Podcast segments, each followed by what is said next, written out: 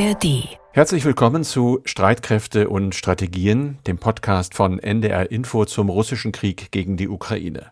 Diesen Podcast gibt es unter anderem in der ARD Audiothek. Heute ist Freitag, der 1. September und wir zeichnen diese Folge um 11 Uhr auf. Wir, das sind diesmal Julia Weigelt und Carsten Schmiester. Wann ist dieser Krieg endlich vorbei? Das ist die Frage.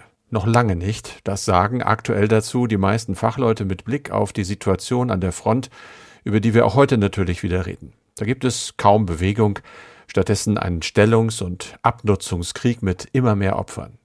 Auf beiden Seiten sollen es zusammen inzwischen fast eine halbe Million Tote und Verletzte sein. Das schreibt die New York Times unter Berufung auf nicht näher bezeichnete US-offizielle Quellen. Danach belaufen sich die militärischen Verluste Russlands auf etwa 300.000 also bis zu 120.000 Tote und dann 170 bis 180.000 Verletzte. Auf ukrainischer Seite sollen es nach Schätzungen, es gibt ja keine nachprüfbaren Zahlen, fast 70.000 Tote und 100 bis 120.000 Verwundete sein. Einer dieser Toten auf ukrainischer Seite ist der Vater eines kleinen Jungen. Die Beerdigung des Mannes wurde offenbar mit einem Handy gefilmt und da ist dann dieser Junge zu sehen, wie ihm ein Soldat eine ukrainische Flagge über die nach vorn gestreckten Arme legt.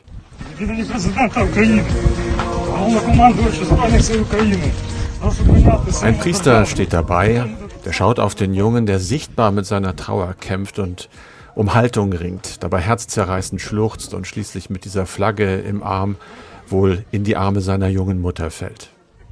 Wann ist dieser Krieg endlich vorbei? Für diese beiden und für viele anderen mit ähnlichem Schicksal wird er das niemals sein. Sie müssen mit dem Tod des Vaters, des Mannes leben. Und auch die Kinder des Jungen werden ihr Leben lang lediglich Fotos ihres Opas und dann auch wohl Hass auf Russland im Kopf haben, weil sie ja diesen Opa nie kennenlernen durften, der im Krieg geblieben ist. So wie übrigens auch einer meiner Großväter und auch ein Großvater meiner Frau. Selbst wir beide tragen heute noch immer ein Stück Weltkriegstrauma mit uns herum und sogar unsere Kinder wissen von der Flucht ihrer Großeltern, von der die wohl aus Rücksichtnahme ihren Enkelinnen nur ganz, ganz wenig erzählt haben. Da bleiben für immer offene Fragen und da bleiben eben auch offene Wunden. Kriege heißt es, werden am Ende auf dem Schlachtfeld zwar entschieden und dann am Verhandlungstisch beendet aber in den Köpfen der Opfer hören sie niemals auf, über Generationen nicht. Das gilt natürlich auch für das selbst in der Vergangenheit so kriegsgeschundene Russland. Und ich kann einfach nicht verstehen, wie ein solches Land trotz alledem wieder einen so grausamen Krieg vom Zaun brechen konnte, in dem so viele Menschen gestorben sind. Zivilisten, das vor allem in der Ukraine, dann aber auf beiden Seiten Soldaten oder private Militärdienstleister, so heißt das wirklich, etwa die der Wagner-Gruppe. Wie es mit dieser Firma in Anführungszeichen weitergeht nach dem inzwischen von russischen Behörden bestätigten Tod ihres Chefs Prigozhin, das ist ein Thema in diesem Podcast. Wir reden weiter auch über die jüngsten ukrainischen Drohnenangriffe tief im russischen Hinterland. Und wir reden natürlich auch über die militärische Lage. Carsten, du hast sie heute im Blick. Wie sieht's da aus? Auf den ersten Blick, ja, im, im Osten und im Süden nichts Neues, könnte man sagen. Und das ist natürlich keine gute Nachricht. Es wird weiter gekämpft. Die ukrainischen Streitkräfte setzen ihre Gegenoffensive vor allem in der Nähe von Bachmut, im Oblast Donetsk und in den westlichen Oblasten, unter anderem wie Saporischia, fort und sind Berichten zufolge in beiden Frontabschnitten vorgerückt.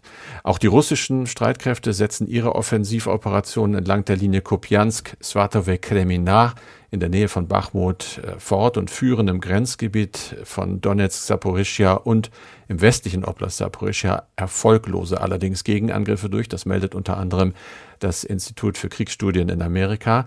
Dazu habe ich eine interessante Meldung von Reuters gefunden, die Nachrichtenagentur. Da steht sinngemäß drin, die Ukraine habe am Donnerstag dieser Woche Kritik am Tempo der seit Monaten andauernden Gegenoffensive zurückgewiesen, und zwar relativ harsch. Das sei ein Zeichen der Frustration Kiews über die Behauptungen, gerade auch bei Freunden im Westen, dass die Streitkräfte zu langsam vorrückten. Fakt ist ja, seit die Ukraine diese Gegenoffensive gestartet hat, hat sie zwar mehr als ein Dutzend Dörfer zurückerobert, aber es sind eben immer noch nicht die Hauptverteidigungslinien Russlands durchbrochen worden. Und nun gibt es Berichte in der New York Times zum Beispiel, in der Washington Post, andere Nachrichtenorganisationen, die haben äh, US-amerikanische und auch andere westliche Offizielle, also Regierungskreise zitiert mit der Aussage, die Offensive sei hinter den Erwartungen zurückgeblieben. Einige haben auch die Strategie der Ukraine kritisiert und ihr vorgeworfen, die Kräfte einfach am falschen Ort zu konzentrieren. Moskau sagt sowieso, die Offensive ist gescheitert. Ukrainische Kommandeure halten dagegen. Sie sagen, dass sie absichtlich langsam vorgehen und die Verteidigung und Logistik Russlands schwächen wollen, um Verluste zu verringern, um später dann mit voller Wucht anzugreifen.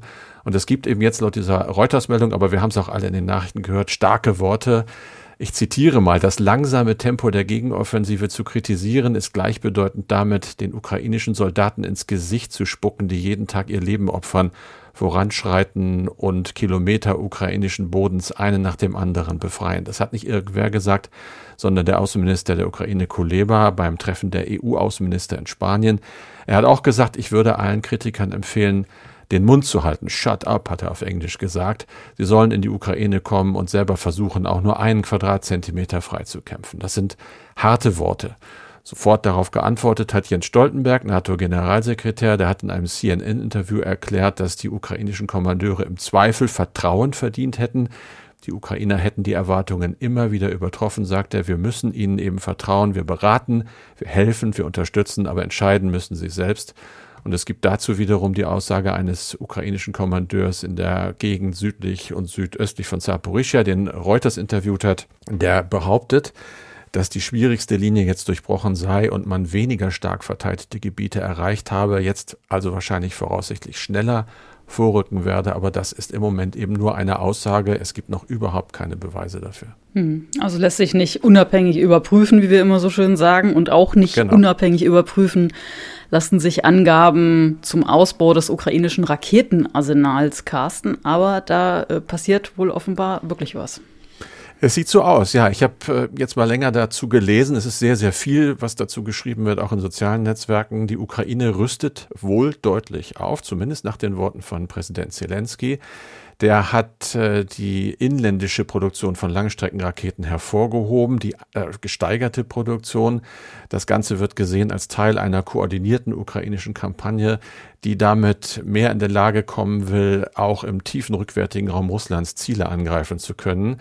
Zelensky hat gesagt, dass eine in der Ukraine hergestellte Rakete erfolgreich ein 700 Kilometer entferntes Ziel getroffen habe, hat aber keine weiteren Details zum Angriff selbst oder zur Natur dieser Waffe verraten. Es gibt den Sekretär des Nationalen Sicherheits- und Verteidigungsrates der Ukraine, Danilov, der hat schon vor einigen Tagen gesagt, dass eine neue, aber wiederum nicht näher bezeichnete Rakete aus ukrainischer Produktion am 23. August auf der Krim ein russisches S-400 Flugabwehrsystem getroffen habe. Wir haben über diesen Militärschlag ja schon geredet. Und der Chef des ukrainischen Hauptmilitärgeheimdienstes, Generalmajor Budanov, hat am 24. August erklärt, dass die ukrainischen Streitkräfte jetzt in der Lage seien, jeden Teil der besetzten Krim anzugreifen. Wenn das stimmen sollte, wie gesagt, wir wissen es natürlich nicht, wäre das schon eine bedeutende Erhöhung der ukrainischen Schlagkraft, die damit eben noch mehr als bisher Ziele wie zum Beispiel militärische Infrastruktur der Russen oder auch deren Kommandozentrale angreifen könnte. Wir werden das beobachten. Genau wie wir andere Dinge beobachten, Julia, zum Beispiel die russische Wagner-Gruppe, die war in den vergangenen Tagen immer wieder in den Schlagzeilen wegen des Flugzeugabsturzes von Wagner-Chef Prigozhin. In dem Zusammenhang haben manche von Wagner als Söldner gesprochen. Wir wollen uns deshalb bei Streitkräfte und Strategien heute mal im Schwerpunkt diesem Thema widmen. Sind Wagner-Angehörige wirklich Söldner oder gibt es da noch andere Kategorien? Aber zuvor fassen wir noch mal kurz einige Entwicklungen zum Tod Prigozhins der vergangenen Woche zusammen. Julia, was hast du dazu herausgefunden? Also zunächst mal zur Frage, ob der Wagner-Chef denn wirklich an Bord dieses abgestürzten Flugzeuges war. Das haben die russischen Behörden inzwischen bestätigt. Das sei das Ergebnis einer DNA-Analyse gewesen. Ja, die Suche nach der Absturzursache, die scheint der russischen Führung nicht sonderlich wichtig zu sein, obwohl Putin das ja angekündigt hatte. Äh, er hat ja gesagt, die Ermittlungen zum Absturz würden, Zitat, bis zum Ende geführt. Ähm, Prigozhins Jet stammte ja aus einer brasilianischen Fertigung Und Russland hat jetzt die brasilianische Luftfahrtbehörde darüber informiert, dass der Absturz im Moment nicht nach internationalen Regeln untersucht werde. Das hat auch die Nachrichtenagentur Reuters berichtet.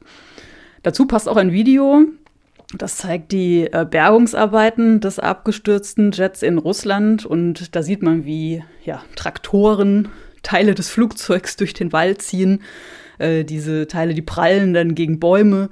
Äh, Arbeiter schmeißen da auch Teile durch die Gegend. Also, sag mal, ernstzunehmende Beweissicherung sieht da doch anders aus.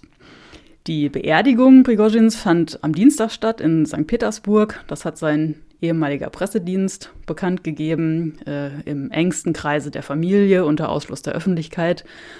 Da kann man auch sagen, also das ist so ziemlich das Gegenteil von einem Staatsbegräbnis, ne? obwohl Prigozhin ja dem Kreml eine ganze Zeit lang zumindest doch gute Dienste geleistet hat, aber dieser Putschversuch, das war dann eben doch zu viel für Putin. Das Thema hat auch unsere Hörerinnen und Hörer beschäftigt. Mike Suber aus Dortmund hat zum Beispiel etwas geschrieben, ein paar Fragen. Mal eine, wieso ist das russische Verteidigungsministerium so daran interessiert, die Wagner-Gruppe zu schwächen oder zu zerschlagen? Und wie ist eigentlich die Beziehung zwischen dem Verteidigungsministerium und anderen privaten Militärunternehmen? Welche bedeutenden gibt es noch? Ja, zur zweiten Frage mal. Also wichtig sind zum Beispiel noch die beiden Unternehmen Patriot oder Patriot, je nachdem, wie man das aussprechen will, und Redut.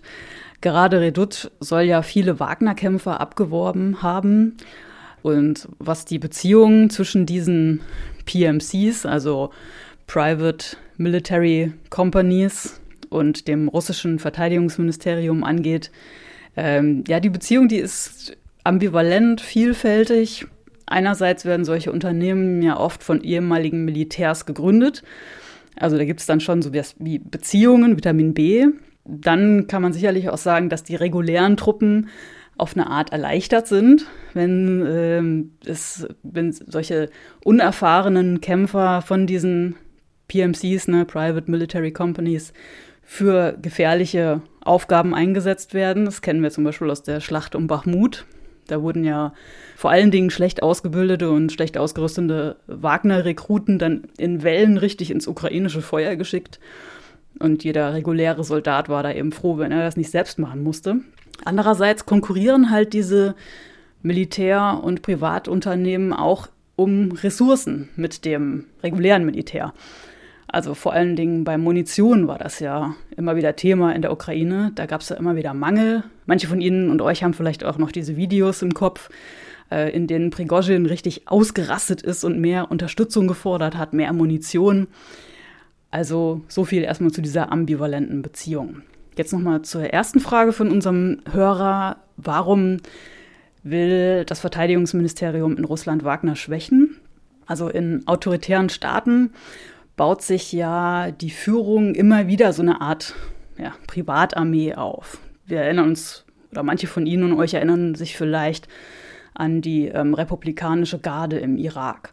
Solche Privatarmeen haben verschiedene Aufgaben. Die sollen einerseits den Machthaber stützen und äh, eben auch vor einem zu starken Militär äh, ihn bewahren oder von einem Militärputsch.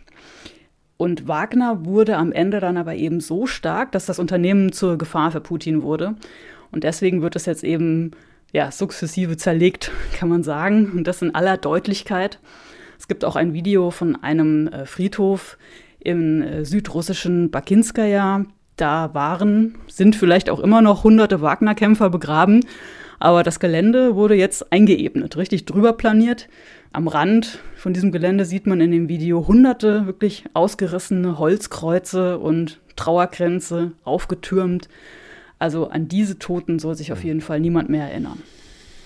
Ob das klappt, ich weiß nicht, ich kenne in Litauen den Hügel der Kreuze, da haben die Russen auch öfter versucht, äh, Erinnerungen an Freiheitskämpfer platt zu walzen. Mhm. Und mir wurde gesagt, ein paar Tage später waren diese Hügel wieder da. Das, so eine Erinnerung ist schlecht auszulöschen. Aber nochmal zu dem Hörer zu Mike. Mhm. Der hat ja außerdem noch gefragt, wäre es denkbar, dass der russische Verteidigungsminister Shoigu hinter Prigozhins Tod steckt und ohne Wissen oder ohne Einwilligung Putins gehandelt hat? Ja, dazu habe ich mal eine Einschätzung von dem britischen Historiker und Experte für russische Militär- und Sicherheitspolitik, Mark Galliotti. Das glaube ich nicht. Ich denke, wenn das der Fall wäre, dann wäre es eine ziemlich große Herausforderung für Putin gewesen, nachdem Putin Prigozhin begnadigt hat und er dann von jemand anderem getötet wird. Das ist nicht nur respektlos gegenüber dem Chef, sondern auch eine Herausforderung an Putins Fähigkeit zu diktieren, was passiert, insbesondere auf russischem Boden und im russischen Luftraum. Ich denke, wir hätten irgendein Zeichen dafür gesehen, wenn es jemand anderes gewesen wäre als Putin. Galliotti arbeitet übrigens gerade auch an einem Buch über Prigozhin mit dem Titel The Warlord. Und äh, Kollegen vom Spiegel haben den Autor mal gefragt, wie sich denn jetzt der Tod Prigozhins auf dieses Projekt auswirken würde. Und Galliotti hat da ziemlich trocken gesagt, wir haben jetzt jedenfalls ein klares Schlusskapitel statt aller Spekulationen über seine Zukunft. Ja, das ist vielleicht das dieser schwarze, schwarze britische ja. Humor. Der hilft manchmal im Leben, das stimmt. Mhm. So viel, äh, Julia, zu den Folgen des Todes von Prigozhin. Jetzt kommen wir mal mhm. zum Thema Söldner und ja. zur Frage, sind Wagner-Angehörige denn Söldner? Und wer legt das eigentlich fest? Das ist geregelt im Völkerrecht und zwar in Artikel 47 des ersten Zusatzprotokolls der Genfer Konvention von 1977. Da müssen sechs Aspekte erfüllt sein. Und der wichtigste mal vorweg, Söldner ist man demnach nicht, wenn man Staatsangehöriger einer Konfliktpartei ist oder auch Einwohner eines von einer Konfliktpartei kontrollierten Gebiets. Also russische Staatsangehörige, und das sind die Wagner-Leute ja mehrheitlich, können also im russischen Krieg gegen die Ukraine völkerrechtlich gesehen gar keine Söldner sein. Was sind denn die anderen fünf Aspekte? Söldner müssen, ich habe das den, den, Rechtstext jetzt mal ein bisschen zusammengefasst, Söldner müssen speziell für den Kampf in einem bewaffneten Konflikt rekrutiert werden. Sie müssen tatsächlich unmittelbar kämpfen. Sie müssen damit Geld verdienen wollen und sie dürfen kein regulärer Soldat sein, also weder von einer Konfliktpartei noch eines anderen Staates. Gut, also danach sind jetzt die mhm. meisten Wagner-Leute zumindest im Ukraine-Krieg keine Söldner. Mhm. Aber was sind sie dann? Ja, sie sind Angehöriger einer PMC, also einer Private Military Company oder Private Military Contractors, also private Militärdienstleister. Die gibt es auch in anderen Ländern, nicht nur in Russland. Ähm, aus den USA kennt man vielleicht noch Blackwater. Äh, das Unternehmen nennt sich jetzt Academy.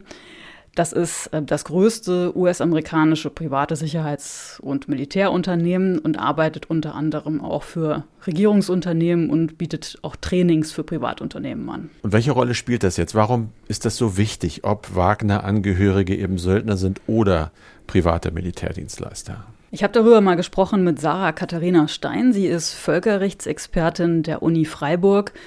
Und sie sagt, das Problem ist, diese privaten Militärdienstleister, die kommen im humanitären Völkerrecht, anders als die Söldner, gar nicht vor. Und das hat eben Konsequenzen. Denn alles, was sich an Regulierung, an Verboten, an Eingrenzung der Gewalt für privatisierte Gewalt gebildet hat, wird unter diese Söldnerdefinition gepackt. Das heißt, Söldner sind ganz stark reguliert das Verhalten von ihnen ist reguliert, was sie machen dürfen, ist reguliert, wie Staaten sie einsetzen dürfen, ist zum Teil auch reguliert. Also es gibt UN-Konventionen und eine Konvention der Afrikanischen Union, die eben auch die Ausbildung, die Finanzierung und das Entsenden von Söldnern verbietet. Aber all das gibt es für private Militärdienstleister nicht. Und das liegt laut Stein vor allem daran, dass die USA, Großbritannien, Israel und Südafrika so eine weitergehende, wirklich bindende Regulierung blockieren. Weil das sind nämlich die größten Staaten, die private Militärdienstleister entweder nutzen oder in denen eben diese Firmen ansässig sind.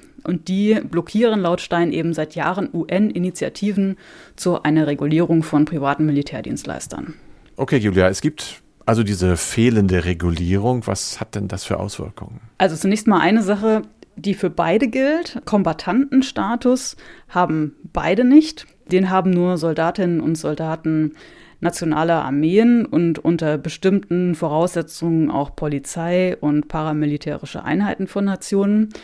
Und wer diesen Kombatantenstatus hat, der darf eben militärische Gegner straffrei verletzen oder töten. Ich fasse das jetzt mal grob zusammen. Es gibt natürlich im Völkerrecht immer auch tausend Ausnahmen, aber grob kann man das so sagen. Zivilisten können dafür eben bestraft werden. Und das gilt auch für Söldner und äh, PMCs. Und auch den völkerrechtlichen Schutz als Kriegsgefangene können Söldner nicht erhalten.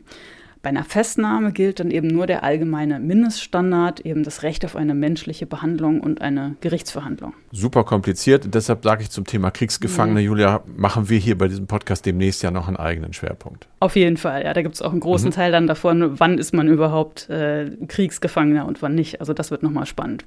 Jetzt bleiben ja. wir aber nochmal beim Thema Söldner konkreter. Die Völkerrechtsexpertin Stein sagt, es gibt aber noch ein anderes Problem mit PMCs. Es sei sehr schwer, den auftraggebenden Staat zur Verantwortung zu ziehen, wenn diese PMCs eben Gewalttaten begehen. Und die Betroffenen der Gewalt haben es eben wahnsinnig schwer, laut Stein dagegen vorzugehen oder auch irgendeinen Ausgleich zu erhalten, also strafgerichtlich oder zivilgerichtlich. Daran hat äh, einerseits der Staat gar kein Interesse, der diese Firmen entsendet. Äh, und dann gibt es auch im Kriegsgebiet ja oft wenig Ressourcen für solche Strafverfolgung. Äh, für Beweissicherung, für juristische Aufarbeitung. Das heißt, die Strafverfolgung ist einfach wahnsinnig erschwert. Und diese sogenannte Staatshaftung ist laut Stein bisher auch noch nie durchgesetzt worden, obwohl es seit 2008 das sogenannte Montreux-Dokument gibt.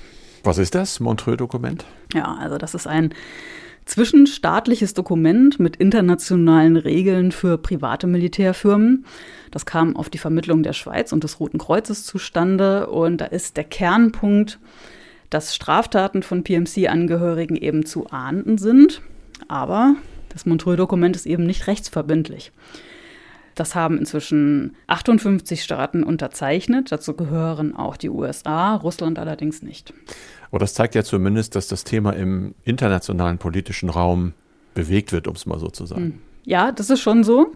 Es gibt auch da noch weitere Initiativen. Ich greife noch mal eine raus. Es gibt eine sogenannte Entschließung des Europäischen Parlaments vom 4. Juli 2017 zu privaten Sicherheitsunternehmen. Da sind auch ein paar Zahlen drin, vielleicht mal zur Einordnung. Darin steht, dass die Branche 2016 weltweit auf 100.000 private Sicherheitsunternehmen geschätzt wird. Das sind jetzt nicht nur PMCs, sondern auch andere Sicherheitsunternehmen. Und die hätten weltweit einen Umsatz von 200 Milliarden US-Dollar gehabt und 3,5 Millionen Beschäftigte. Also es ist schon eine große Branche. Und das ist ein Thema für die EU, weil zum Beispiel der Einsatz bewaffneter privater Sicherheitsunternehmen etwa in der Schifffahrt zu zahlreichen Vorfällen geführt hat, bei denen zum Beispiel Menschen ums Leben gekommen sind. Das hat dann wieder diplomatische Konflikte zur Folge. Und das Zweite ist, ähm, die EU schätzt es so ein, dass diese PMCs zukünftig eine noch größere Rolle spielen könnten, um staatliche militärische und nicht militärische Agenturen eben zu unterstützen, wenn es eine steigende Nachfrage nach Einsätzen im Ausland gibt. Beispiele sind da Bekämpfung von Piraterie, Missionen zum Beispiel mit Hundeeinsatz, Cyberabwehr, gemischte Überwachungsmissionen oder auch Trainingsmaßnahmen. Also mal zusammengefasst, es gibt gewisse Vereinbarungen und Debatten, aber eben keine rechtsverbindlichen Regelungen, sagt die Völkerrechtsexpertin Sarah mhm. Katharina Stein. Aber selbst wenn diese Regelungen existieren würden, da ist ja sozusagen auf der einen Seite das Recht, aber das muss auch durchgesetzt werden. Beispiel, der Internationale Strafgerichtshof in Den Haag, der hat ja gegen den russischen Präsidenten Putin wegen Kriegsverbrechen im Ukraine-Krieg Haftbefehl erlassen, aber das hat bis jetzt natürlich, natürlich muss man schon sagen, zu nichts geführt. Ja, das stimmt. Wenn ich jetzt nochmal versuche, doch irgendwie noch konstruktiv und positiv an die Sache mhm. zu gehen. Es gab ja schon aber auch völkerrechtliche Aufarbeitungen von Kriegen und Gräueltaten, also in Ruanda, Jugoslawien, Bosnien, Kosovo zum mhm. Beispiel. Aber jetzt sage ich mal nicht bei Big Players, also zum Beispiel nicht bei Staaten, die Atomwaffen haben, sondern nur bei kleinen, vergleichsweise kleinen Ländern ohne Atomwaffen. Das ist so, ne? Also Staaten, die Atomwaffen haben, scheinen da irgendwie raus zu sein aus der Nummer. Mhm. Und auch Stein sagt, das ist eben wahnsinnig frustrierend, wenn zum Beispiel Russland nach dem Einmarsch äh, in die Ukraine einfach aus dem Europäischen Gerichtshof für Menschenrechte austritt und dann eben dort nicht mehr verurteilt werden kann oder nicht mehr so leicht. Das zeigt natürlich die Defizite von Völkerrecht. Ein auf Konsens basiertes, quasi freiwilligen System deutlich auf, sagt Stein.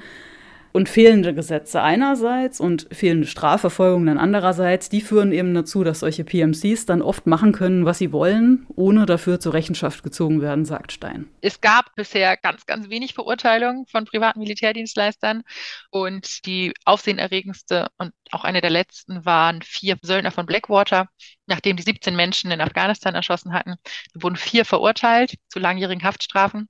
Und in den letzten Tagen im Amt hat Trump die alle begnadigt. Ah, Trump. Man braucht mhm. also einen langen Atem, sage ich mal, und ja auch eine hohe Frustrationstoleranz, wenn man sich mit dem Völkerrecht beschäftigt. So sieht es leider aus, ja. Mhm. Kommen wir zum nächsten Thema, Carsten.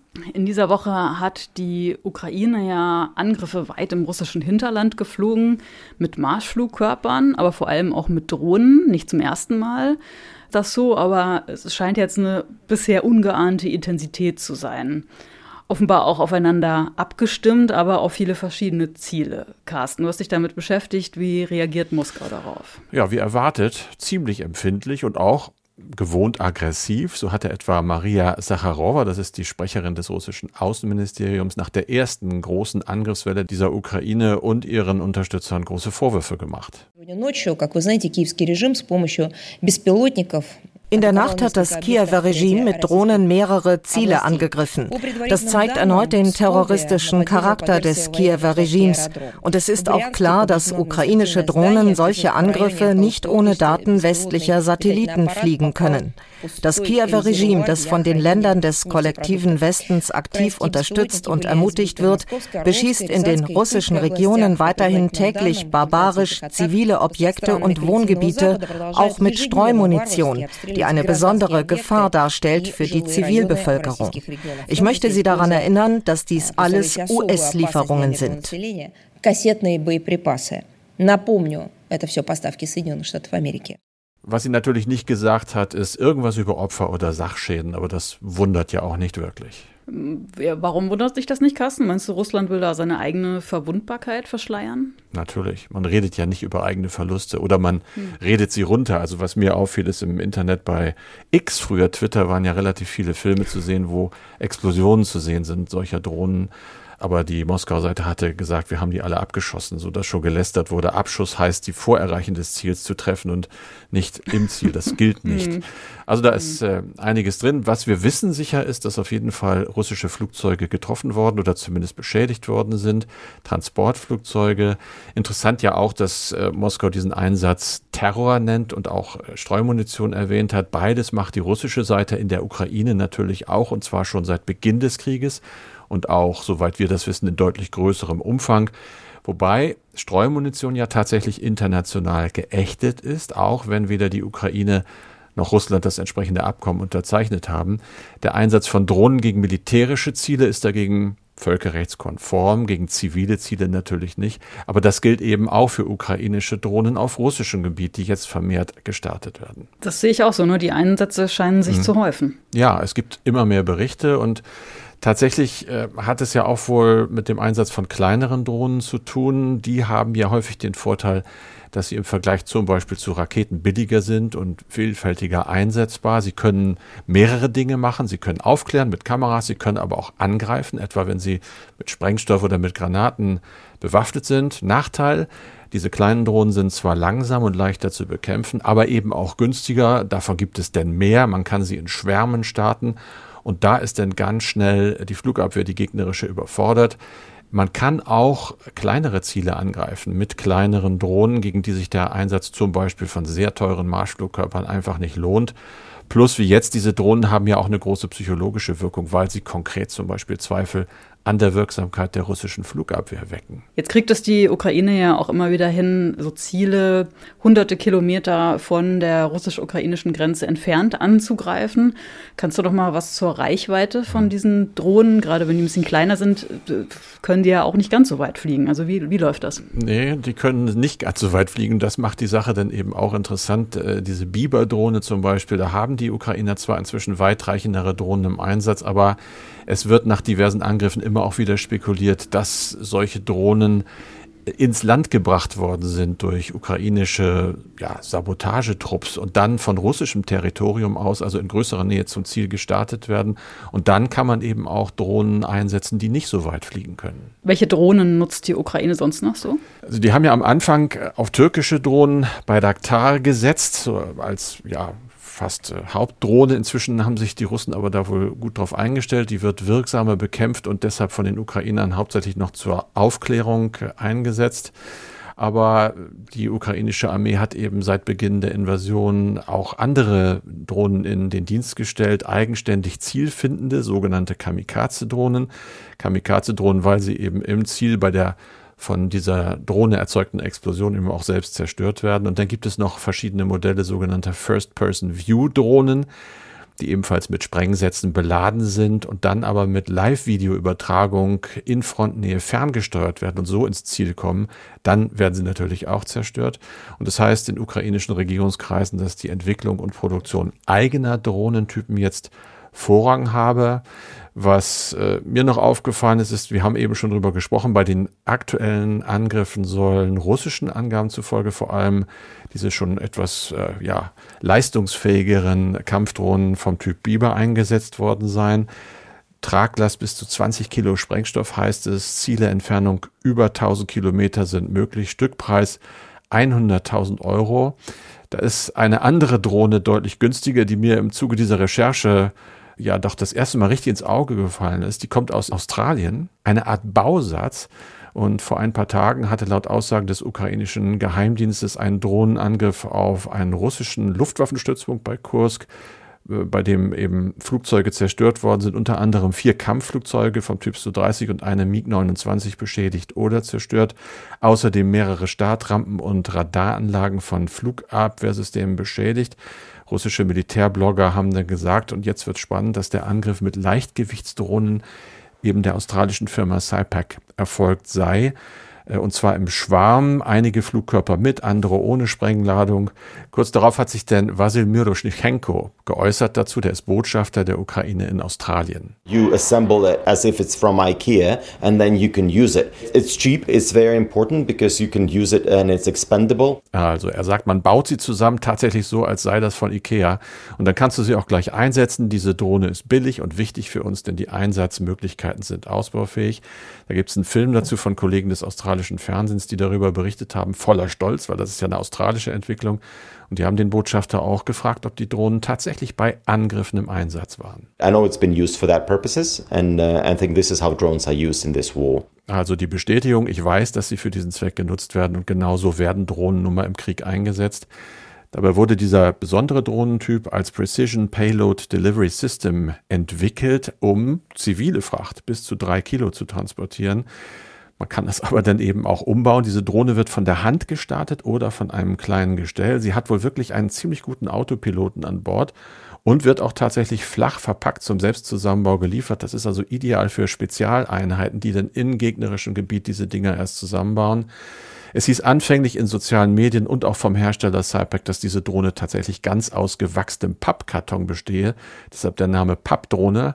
Stimmt aber nicht ganz. Mittlerweile wissen wir, dass Rumpf und Flügel auch aus Hartschaum oder Gummi bestehen. Auf jeden Fall aber mit einer sehr kleinen Radarsignatur. Das heißt, man kann die Dinger mit dem Radar kaum orten. Und so war das wohl auch bei dem Angriff auf das Ziel äh, bei Kursk. Nach ukrainischen Angaben wurden dabei nämlich nur drei Drohnen abgeschossen. Auffällig, du hast es angesprochen, ist, dass Kursk etwa 170 Kilometer von der Grenze zur Ukraine entfernt ist. Die Reichweite dieser Drohne wird aber mit 120 Kilometer max angegeben. Liegt also nahe, dass ukrainische Spezialkräfte da auf russischem Boden waren. Danke, Carsten, für die Zusammenfassung zum Thema Drohnen. Und das war's für heute mit Streitkräfte und Strategien mit Carsten Schmiester und Julia Weigelt. Und wenn Sie, wenn ihr Ideen, Fragen haben, Kritik, mailen Sie uns gerne an streitkräfte.ndr.de. Und am Ende gibt es noch einen Podcast-Tipp aus der NDR Info Wissenschaftsredaktion. Das Synapsen-Team ist nämlich zurück aus der Sommerpause. Hallo, ich bin Lena Bodewein aus der NDR Info Wissenschaftsredaktion. In unserem Podcast Synapsen liefern wir Fakten, Hintergründe und Geschichten zu aktuellen Fragen der Forschung. In unserer jüngsten Folge blicken wir auf den faszinierenden Komplex eines eigentlich alltäglichen Phänomens Schlaf. Warum schlafen wir? Wie schlafen wir ein? Und was ist die Funktion des Schlafes? All das fragen wir aus wissenschaftlicher Perspektive. So viel sei schon mal verraten. Schlaf ist eine unglaublich wichtige Müllabfuhr und auch ein Gedächtnisbooster. In der Parkinson-Therapie kann er ebenfalls eine große Rolle spielen. Mehr Antworten und Erkenntnisse gibt es in der neuen Folge der Synapsen, Thema Schlaf. Ab sofort in der ARD Audiothek.